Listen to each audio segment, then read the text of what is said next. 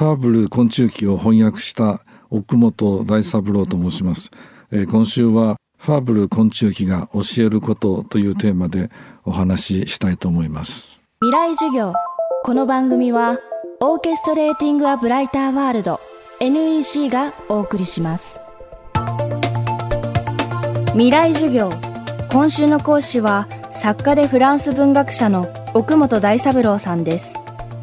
本国フランスではそれほど知られていないファーブル昆虫記が日本で一世紀にわたって読み継がれる理由には物を細部まで見るという日本ならではの感性がありました。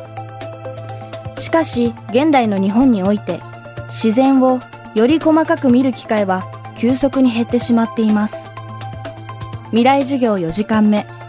テーマは身近な自然を守る意味。奥本さんの記憶の原点にあるのはどんな虫だったのでしょうか？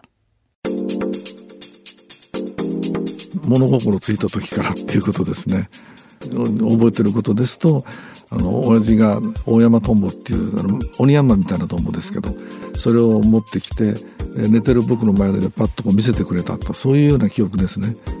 カブトムシがブーンと飛んであの音羽音を立ててびっくりしたとかまあ、3歳とかそんな頃でしょうかね。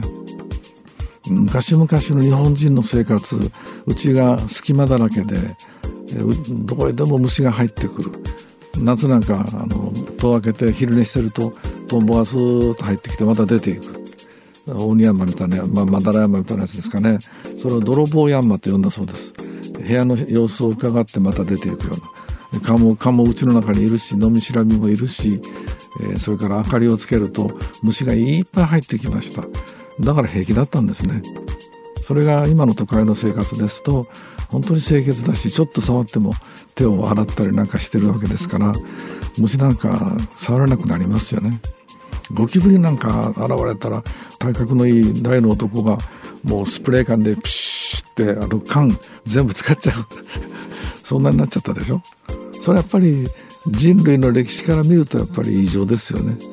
叩くの面白がるぐらいでいいんじゃないですか。東京で一番少なくなったもの僕はそういうアンケートがある雑誌から来たんですけどある時あそうだと思ったのは空き地ですね。あのドラえもんの風景ね。どあの空き地に草ぼうぼうで土管が転がしてあってあのドラえもんたちのび太たちが時々そこに逃げ込むっていう。ああいうものがあるとあの自然は復元していきます草ぼうぼうでほったらかすとバッタなんかあっという間に集まってくるんですよ。ところがあの草を刈るんですよね。蛇が出たらどうするとかね。野良犬がいるとかね。そうやってほったらかしのあの公園っていうのは作らせてくれません。近所の人が絶対うるさいから。落ち葉が来るとかですね。そういうのもあるし。だけどほったらかしにして例えば枯れ葉があると穴掘って積んどくとそこに花むぐりなんかも発生する。バッタも発生する。水たまりがあると水生昆虫それからまあトンボなんかが発生するということであっという間に活性化するんですけどカラー舗装して犬は入れないでくださいとかですね。あの清潔清潔っていう清潔願望がある限りはできませんね。それとね公園作るのに仕事をすると儲かるわけですね。でほったらかしの公園は儲からない。だから 公共工事みたいにして誰かお金にしようっていう人が多いですからね本当に必ずみんな口を出す手を出す金儲けの種にして 虫を通じてファーブル昆虫記に出会いそれをきっかけにフランス文学者になった奥本さんファーブル昆虫記の魅力を伝えるべく、東京千駄木に虫の詩人の館を設立。より身近に虫が作り出す小宇宙を体験できる機会を提供しています。NPO の日本アンリファーブル会っていうのを作りまして虫の詩人の館っていうのがあるんですそれ私が前住んでたとこなんですけどあの翻訳しながらえー、いろんなあのファーブル関連のもの南仏関連のものを集めていったんですね。農機具なんかまで。そうするとうちの中にいる場所がない。虫の標本またいで暮らしてたわけでまたぎの生活ですよ、えー、いっそもう博物館にして人に見せちゃえというそういう助言をしてくれる人もありまして小さな博物館を作った。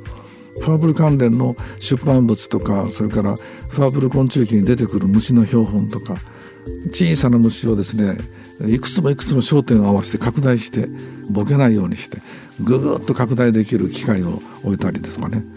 それから生きた虫を飼ったりとかやってます。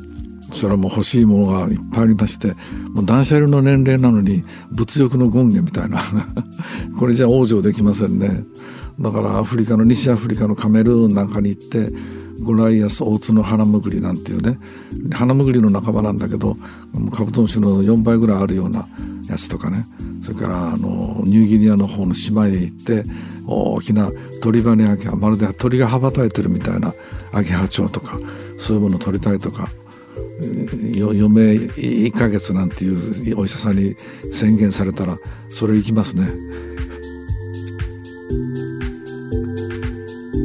未来授業。今週の講師は作家でフランス文学者の奥本大三郎さん。今日のテーマは身近な自然を守る意味でした。奥本さんの簡約版ファーブル昆虫記。そしてジュニア版ファーブル昆虫記は集英社から出版されています。未来授業。来週はミュージカル音楽映画の2018年を総決算。映画ライター吉弘正道さんの講義をお届けします。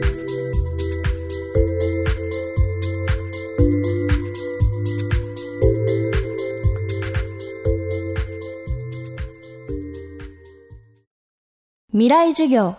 この番組はオーケストレーティング・ア・ブライター・ワールド。